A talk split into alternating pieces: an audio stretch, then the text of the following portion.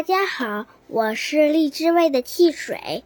今天我给大家分享的是一站到底的刑天。如果大家喜欢我的故事，请给我关注、点赞、留言哦。远古时期，炎帝统领着南方之地，炎帝手手下有一名大将，名叫刑天。刑天不仅英勇，而且十分忠心。从小就跟着炎帝一起闯荡四方，呜啦啦啦！一天，刑天哼着曲子，看着秋日里丰收的景象。正在这时，沙喊声响起，原来是皇帝的军队杀了过来。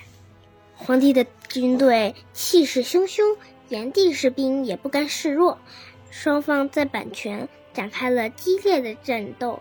他们打了好几个月都没有分出胜负，最后皇帝派出熊、皮、狼、豹、雏、虎六支军队，摆出了七斗星旗阵，打的打的炎帝军队落花流水，炎帝不得不臣服于皇帝。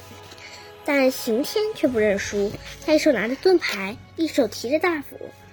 刑天举起大斧，朝皇帝砍去。却被皇帝灵巧地躲开了。刑天火冒三丈，发出一声怒吼，整山川都开始震动。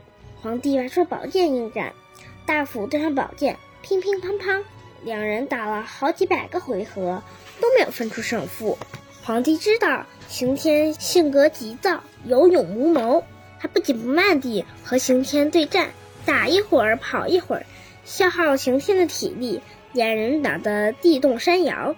从天上打到海里，从最北边打到最南边，众所周知，飞沙走石，烟尘滚滚。两人打到了长阳山，刑天越打越生气，牙齿咬得咯咯作响。他用力地挥舞着斧头，把附近的山劈得粉碎。但是刑天越急，皇帝就越是镇定。终于，刑天累了，挥舞斧头的速度慢了下来。皇帝见状，假装逃走。刑天拼尽全力追了上去，他以为自己要取胜了，完全忘了防守。这时，皇帝突然转身，挥剑朝刑天的脖子砍去。刑天还没反应过来，他的脑袋就被砍了下来，朝山脚下滚去。我的脑袋呢？刑天一摸脖子，发现脑袋不见了。他惊慌失措，扔掉斧头和盾牌，双手在地上摸着，寻找自己的脑袋。刑天在地上胡乱找着，参天大树被他推断，巨大的石块被他捏得粉碎。皇帝见到这样的景象，倒吸一口凉气：什么？他没有脑袋，居然还能活着？眼看刑天就要摸到自己的脑袋了，皇帝害怕起来。要是刑天恢复了神力，又要来追杀我，不行，我要阻止他。于是皇帝挥动宝剑，用尽全力。向长阳山劈去，一声巨响后，长阳山裂开了一条大缝，刑天的头一下子滚了进去。皇帝又大手一挥，只听轰隆一声，被劈开的长阳山又合二为一了。刑天趴在地上寻找脑袋时，突然感受到大地剧烈震动，才知道自己的脑袋被埋进了长阳山，再也找不到了。刑天愤怒的想嘶吼，却没有嘴。痛苦的想流泪，却没有眼睛。他紧握拳头，不停地挥向周围的空气。你输了，别挣扎吧，认命吧。皇帝得意地说着，转身离开了。刑天的身体轰然倒地，但是他内心不断重复着一个声音：不能就这样死掉，绝对不可以认输。皇帝刚走几步，就听见身后传来了大地的声音。他连忙转过身。刑天的身体居然站了起来，只见刑天用力撕开上衣，双手捶打着胸口。突然，他的胸口上长出了眼睛，喷射着熊熊的烈火。他的肚脐变成了嘴巴，发出阵阵吼声。刑天从地上捡起武器，右手握着斧头，左手举着盾牌，咆哮着向皇帝冲去。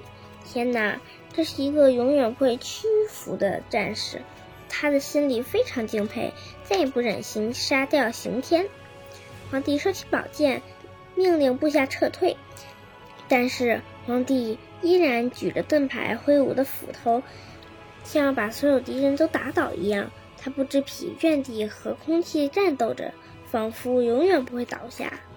皇帝看到这一幕，哀声道：“唉，可怜的战士，这样下去，你的灵魂永远不会得到安宁的。我来帮帮你吧。”皇帝有心有脚，盛了酒，冰板上满满贡品。他举着酒杯，对朝刑天说：“安息吧，勇士。”刑天的身体渐逐渐安静下来。